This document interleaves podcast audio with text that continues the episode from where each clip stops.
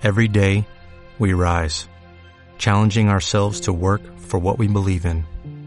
At U.S. Border Patrol, protecting our borders is more than a job, it's a calling. Agents answer the call, working together to keep our country and communities safe. If you're ready for a new mission, join U.S. Border Patrol and go beyond. Learn more at cbp.gov/careers.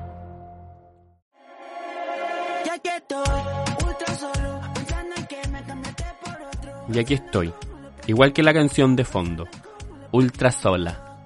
Pero también me toma la versión remix con la Paloma Mami, porque Ultra Sola y Ultra Rica. ¡Ella! Porque sí, me toca comandar este barco igual que mi vida amorosa. Más sola que la suya. Sí, estoy sola porque el Claudio se tomó unos días, porque la prima está buena para trabajar, oye, está con mucho trabajo, así que le mandamos ánimo a la cola esa. Y tampoco queríamos dejar pasar más tiempo, pues ñaña, si llevamos varios días sin capítulo y no nos queríamos quedar así. Y sin más preámbulos, vamos a dar comienzo a un nuevo capítulo de Maricón y Orgulloso. Vamos con la intro y volvemos. Porque volvimos más maricones, recargados y orgullosos que nunca. Mi nombre es Claudio. Y yo soy Diego y te damos la bienvenida a un nuevo episodio de Maricón Y orgulloso.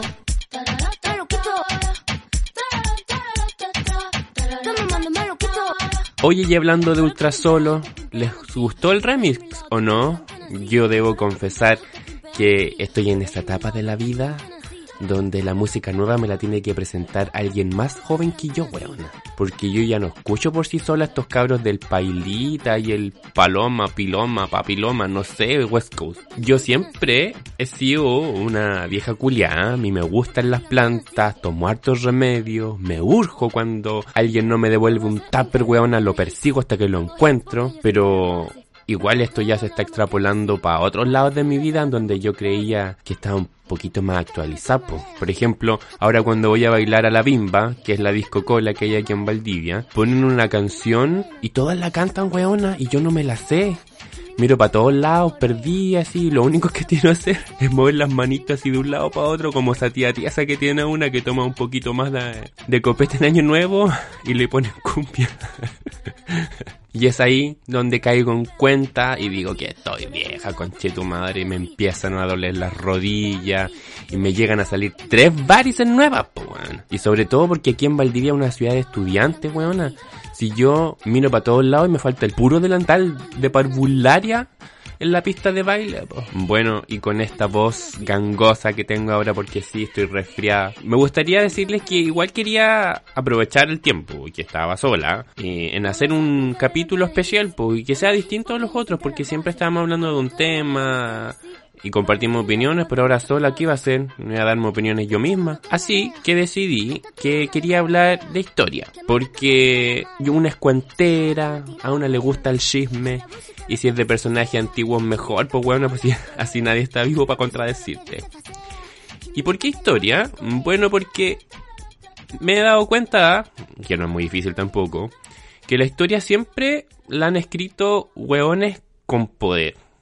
Hueones principalmente blancos, heterosexuales, hasta donde se les conoce, cisgénero y hueones cuicos, de estratos sociales altos. Entonces, si nos ponemos a analizar un poquito la historia, ahora recién empiezan a salir a la luz detalles de la vida amorosa de los personajes históricos en cuestión. Antes ni siquiera se mencionaba si tenía alguna orientación sexual distinta a la heterosexual. Y, y aquí me voy a poner un poquito polémica. Porque si tomamos el personaje de Jesucito y pensamos, un hombre que en esa época nunca se casó, que lo seguían 12 hombres, tenía unos abdominales que ya se lo quisiera cualquier tribalera, y le decía a la gente que hacer, pues weona. No sé, para mí todas esas cosas inclinan a que Jesucito era de las nuestras, pues ñaña. y si lo llevamos a algo más chilensis, ahora recién sabemos que muchos de los poemas y las cartas de Gabriela Mistral eran para su amada Doris Dana, po weón. Y creo que si nos hubiesen enseñado eso desde chicos, que el amor era posible entre dos personas del mismo sexo y que más encima no era malo, hubiésemos naturalizado mejor nuestro, nuestra orientación y no habríamos pasado por todo lo que ya sabemos que pasamos, sobre todo en la adolescencia. Y es por eso que, así como en la temporada 1 hablamos del origen de la palabra maricón, hoy me gustaría hablarles de Safo de Lesbos y el origen de la palabra lesbiana. Lesbos es una isla griega está ubicada en el Mediterráneo y forma parte de un gran conjunto de islas cercanas a la costa de Turquía en el mar Egeo. En referencias de hueco, huevona, eh, a 200 kilómetros del norte de Míconos. Ahí entendimos todas. Es una isla bastante grande, de hecho es la tercera más grande de Grecia y la octava del Mediterráneo. Tiene una superficie más o menos equivalente a tres veces la ciudad de Santiago y casi un poco más que la superficie completa de la Ciudad de México. La isla es enorme.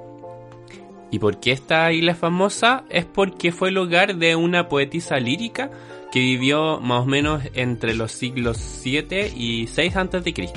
Safo, la Soa Safo, que su nombre proviene del término griego Zafeiros, que significa lápiz lazuli. Qué lindo el nombre, weona. Muy distintos a esos que juntan el nombre de la mamá con el del papá y salen unas mezclas tan raras, prima. Mi mamá se llama Sandra y mi papá se llama Juan, así que yo sería el Sajua o el Juasa. Puta la wea fea. yo sé que esto es una costumbre de nuestros hermanos venezolanos, pero yo creo que pronto los chilenos van a empezar a hacer esas mezclas raras, oye. Por favor, no lo hagan. No le hagan daño a sus hijos así. Ya basta con que los traigan al mundo, que se caiga a pedazo, bueno, como para que le hagan más daño. Eso es un bullying seguro, bueno. Bueno, volviendo a la historia que nos compete. Safo es importante en la historia porque fue la primera mujer que desarrolló el arte de la poesía y la música bajo un estilo propio, y que nadie en su época lo había hecho antes vendría siendo así como la Rosalía de su época. Esta mujer nació en Lesbos, eh, más bien en la ciudad de Mitilene, que es la capital de la isla, más o menos en el año 620 a.C. Como no todo podía ser perfecto, pero que en realidad era de esperarse, Safo venía de una familia cuica de la aristocracia de Lesbos, de hecho, en el 603 a.C., por temas políticos de su familia, exiliaron a la, a la Safo a Siracusa, que es una ciudad que está en la punta de la bota de Italia. Otro chisme cuenta que la compañera Safo se involucró en la conspiración fallida para matar a Pitaco, que era el señor de la isla, pero este caballero le perdonó la vida y sin embargo la, condenó al exilio en Siracusa. Fue en el 595 a.C. cuando Safo volvió a Lesbos. Fue en esta época donde sucedió en realidad uno de los hitos más importantes de su historia, que fue la creación de la Casa de las Musas, que es una escuela donde se dedicó a educar a las cabras aristócratas de Lesbos en edad para casarse. Esta casa se destacaba porque le brindaba a estas niñas la educación, pero tenía la particularidad que defendía el derecho a la igualdad de expresión. Y esto pasaba en la escuela para hombres, pero en Grecia no era muy común que esto pasara para las mujeres. Entonces la Soa Safo lo que hizo fue iniciar a las mujeres en los secretos y los deberes de la sensualidad femenina, diferentes artes entre la poesía y la música, y en los secretos de Eros. Las prácticas que se daban aquí en la casa de las musas eh, se diferenciaban bastante de lo que se enseñaba en las otras casas y las otras escuelas de las doncellas. Porque aquí las chiquillas le cantaban al amor y no a la maternidad, ¿cachai? Le cantaban al placer del amor eh, de la pareja y no a la procreación, a la búsqueda de la belleza y no a tener muchos hijos. En realidad la Safo lo que se dedicaba a hacer era empoderar a las mujeres de la isla. Incluso de esta casa salió Agnódica, que se considera la primera mujer médico de la historia quien tuvo que incluso eh, hacerse pasar por hombre en sus primeros años de enseñanza, como la Claudia Di Girolamo en Pampa Ilusión. Pero sin duda, uno de los ámbitos por los que la SOA Safo tiene mayor relevancia histórica es porque fue una gran poetisa que cantaba con la lira. ¿Y por qué fue tan importante? Porque cambió el estilo y la técnica completamente de, de la poesía. De hecho, tiene su propia estrofa llamada la estrofa sáfica, que cambiaba la cantidad de sílabas con respecto a las otras, pero lo que más destacó a esta estrofa es que fue la primera eh, en donde se hablaba en primera persona, donde la temática de, esta poesía eran los sentimientos personales y el amor. De hecho, la Safo le cantaba a las cosas cotidianas, a las pasiones y a la ternura. Como era de esperarse, en realidad, como todo arte, tuvo eh, sus detractores y admiradores po, de las distintas generaciones literarias posteriores a ella, que fueron tanto griegas como latinas. De hecho, Platón fue uno de los que quedó maravilladísima con su obra y la apodó la décima musa. Bueno, ¿y quién eran las musas? Las musas eran nueve divinidades que inspiraban a los artistas y eran compañeras del dios Apolo. Cada una de estas estaba relacionada con distintas ramas artísticas o del conocimiento. Por ejemplo, Calíope era la musa de la elocuencia, la belleza y la poesía épica o heroica. Clio era la musa de la historia. Erató, la musa de la poesía lírica y amorosa. Melpómene era la musa de la tragedia. Polibnia era la musa de los cantos sagrados y la poesía sacra. Y una diva latina, Thalía, reencarnación, dijo la Catiusca. ¡Ella! no, mentira. Thalía era la musa de la comedia. Tercícore, no sé si lo pronuncié bien, así que ahí hay que revisarlo, era la musa de la danza y la poesía coral, y Urania, la musa de la astronomía y las ciencias exactas. Plutarco, otro viejo de la época, la calificó como maravilla humana. Me lo han dicho eso a mí, ¿ah? ¡Ella! y algunas otras figuras latinas llegaron incluso a imitar su, su famosa estrofa. Como era de esperarse también, pues. La obra poética de Safo, eh, que se le conoce en realidad porque es bien, fue bien compleja de, de encontrar, está compilada en alrededor de nueve libros. Y es aquí donde la cosa se pone buena, la cosa se pone picante, la cosa se pone interesante. Porque en sus poemas ella le dio rienda suelta y los hizo sin filtro, weona, para expresar su amor por las mujeres. Es más, e, ella expresaba el amor por sus pupilas. Era muy común la relación entre pupilo y maestro en la época de la Grecia antigua. Sin embargo, estaba mucho más normalizado hacia los hombres y no hacia las mujeres. La relación entre maestro y pupilo podía llegar a ser incluso sexual, donde el maestro tenía que ser el activo y el pupilo tenía que ser el pasivo. No podía ser al revés porque si no era considerado prácticamente un delito. En las diferentes obras Safo confesó su dolor y su desesperación cuando la patearon. De hecho, uno de los poemas más icónicos fue el de su amor por una joven muy bella y pupila llamada Ati, en donde le tiene que decir adiós a la cabra porque se le iba de la escuela a casarse con, con otro hombre. Y este poema dice así, Lira por favor. Ati no ha regresado. En verdad, me gustaría estar muerta. Al abandonarme, ella lloraba lloraba y me decía, Oh Safo, mi dolor es inmenso, me voy a pesar de ti. Y yo le respondía, Ve feliz, recuérdame, tú sabes cuánto te quiero. ¡Qué intensa la prima! Como cuando dos colas se conocen en los tres días de vacaciones que tuvieron, weona. Una chilena y la otra brasileña que son igual de intensas, weón y en esos tres días, porque la cola no le alcanzó para más, porque se endeudó para salir, se juran amor eterno y pasan pegas todo el día y cuando se tienen que despedir, weón, incluso es hasta con llanto. De las mismitas era Safo. Y también aquí hay otro cuando la rechazaron. morirás y de ti no quedará memoria, y jamás nadie sentirá deseo de ti. Porque no participarás de las rosas de Pieira, oscura es la morada de Hades, vagarás revoloteando entre innobles muertos.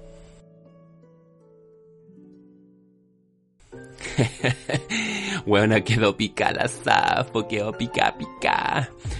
Bueno, así que a tu amiga también cuando la patea al hombre de un pololeo de tres meses y que la prima le había pasado hasta la llave del departamento, pues weona. Y ahora el hombre no quiere seguir con ella porque estaba hablando con otro guayo desde el principio.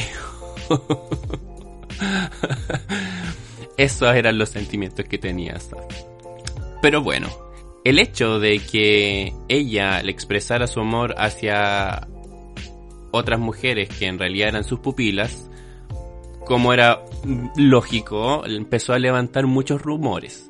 Al ser un centro, este, la casa de las musas, solamente para mujeres. Como les dije, los hombres ya tenían centros para formarse y en realidad lo que quiso Safo hacer con esto fue extenderlo hacia las mujeres. Tanto hermetismo que habría aquí en, en esta casa hizo que los hombres se pusieran a hablar.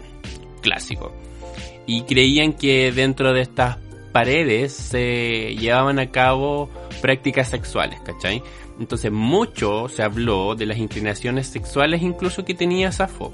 Unos dicen que sus amantes eran mujeres y de aquí parte la utilización del término lesbiana o lésbico para referirse a una mujer que se enamora de otras mujeres.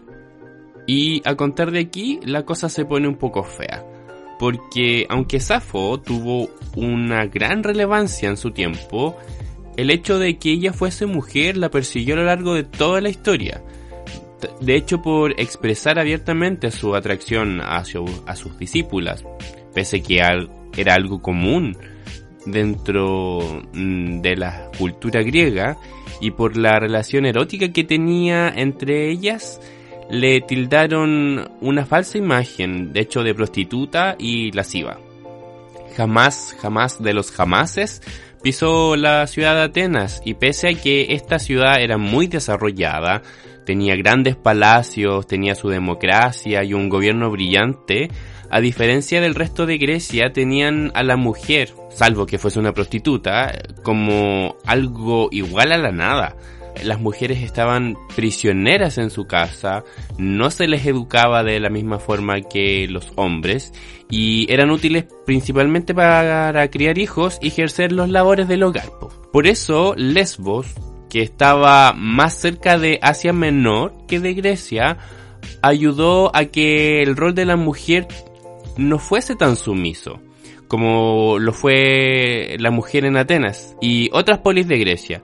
Y por lo mismo, eh, Safo les quiso dar una oportunidad a las mujeres a podían disfrutar de una cultura tal como lo hacían los hombres en, en Grecia. Incluso los poemas de Safo pasaron desapercibidos, sin pena ni gloria, en Atenas. De hecho, fueron completamente ignorados. Y era tan grande el nivel de misoginia que existía en Atenas que la comenzaron a llamar hasta puta, la puta de Lesbos. Los autores clásicos de la comedia en Grecia prefirieron relacionarla con un hombre que se llamaba Faón y le inventaron un supuesto suicidio por el rechazo del amor de este hombre. Llegaron a hacer pinturas de esto hay otras obras que también inventaron tantas cosas que a lo largo de la historia lograron deformar la imagen de Safo. El resto de los autores latinos, que eran ajenos a las costumbres de Grecia, tomaron ese lenguaje también e hicieron de Safo una mujer que se dedicaba a cualquier práctica sexual. La isla de Lesbos en aquella época, a contar de esta situación, fue considerada y asociada a lo que es la libertad sexual y la felación. Es decir, el machismo de nuevo se impone y logra ensuciar los méritos que puede tener una mujer incluso de su vida sexual. Y es desde aquí que el amor entre dos mujeres se denomina amor sáfico o lesbianismo y se le da una connotación más negativa. Finalmente pasaron los años y llegamos a, esta hermosa época de la historia universal que es la Edad Media, que se dedicó netamente a retorcer los conceptos del amor sáfico. De hecho, lo transformó en sinónimo de deseo sexual femenino irrefrenable ligado a lo que es el tocamiento. Si todo lo que implica sexualidad para la, Iglesia Católica se refiere a algo pecaminoso o algo netamente sucio. Si incluso ahora el Papa Francisco de nuevo empezó a decir que no deberíamos tener relaciones sexuales si no nos casáramos. Bueno, caballero, permítanos casarnos primero a todos los homosexuales y ahí le podemos hacer caso, Juan. Si, sin antes permitirnos eso no podemos. Aunque no vamos a esperar tampoco, si al final cada uno es libre de vivir su sexualidad como le plazca y un contrato ya sea ante los ojos de los hombres o a los ojos de Dios, no va a hacer la diferencia. Bueno, pero en fin, en el siglo XII, el Papa Gregorio VII ordenó quemar todos los manuscritos y los poemas de Safo o cualquier poema que tuviese una índole sáfica o lesbiana. Y las razones que dio para mandar a quemar todos estos manuscritos fue porque eran inmorales y pecaminosos. Viejo reculeado, madre, tu madre, dijo la, la catiuca. Fue tal el grado de destrucción con la quema de todos estos poemas que de los nueve libros que existen, que existían en realidad, de Safo en esa época solo se salvaron unos pocos y el único que se conserva completo a la fecha es su Oda Afrodita.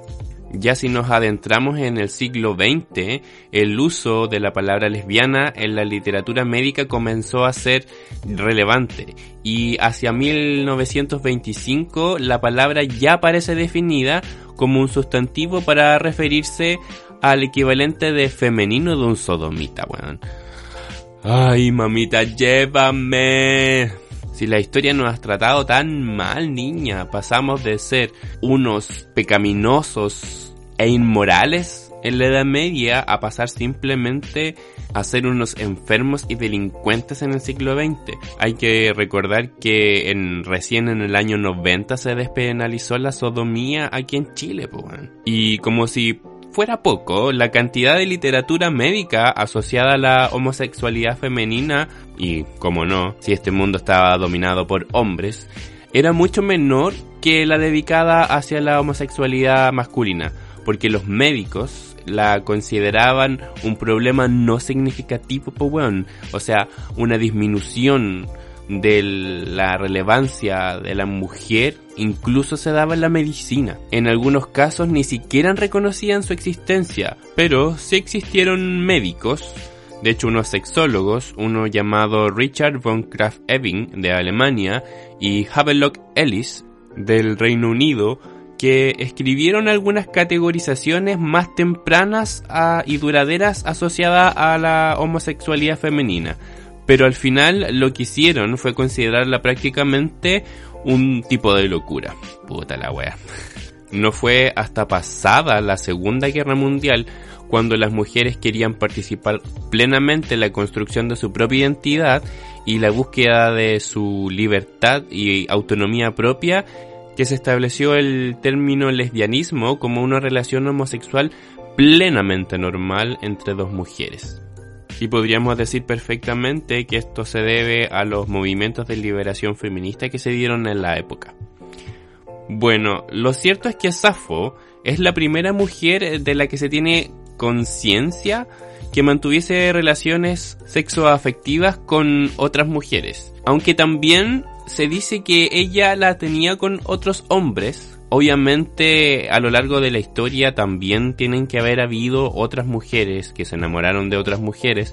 Sin embargo no, no hay un registro acerca de ella. Safo es la primera de la que se podría considerar como una mujer lesbiana. Está en el impacto que tuvieron las relaciones homosexuales de esta mujer, que la palabra lesbiana viene principalmente del lugar de origen de Safo, de Lesbos. Finalmente, chiquillos, Safo, en una sociedad donde la mujer no se le permitía decir muchas cosas, creó una escuela para ellas, desafiando a todas las polis que existían en la Grecia antigua. eh, estas polis conservadoras y que tenían un papel y un rol sumiso de la mujer, mientras que la mayoría del resto de las mujeres en la Grecia antigua se dedicaban única y exclusivamente a darles hijos a estos hombres y estar en casa, Safo en realidad les dio una oportunidad. Hoy consideraríamos a Safo una verdadera feminista, por lo que podemos decir que fue una mujer muy adelantada a su época. Una fecha posible de su muerte fue en el año 580 a.C. en algún lugar de la isla de Lesbos, murió sola, ya retirada en los campos de la isla, sin saber que sería gracias a ella que nuestra comunidad tiene un nombre que comienza con la misma letra de su isla natal, L de lesbiana, L de lesbos. Y bueno chiques, espero que les haya gustado el capítulo de hoy. Quisimos hablar de historia, algo muy distinto a lo que ya habíamos hecho en otros capítulos y conmemorar a todas esas primas, lesbianas, homosexuales, hombres y mujeres trans que nos abrieron paso a ser lo que somos hoy a lo largo de toda la historia, conocer sus vidas, sus sufrimientos y sus alegrías. Yo ahora me despido y nos escuchamos en el próximo episodio de Maricón y Orgulloso. ¡Chao!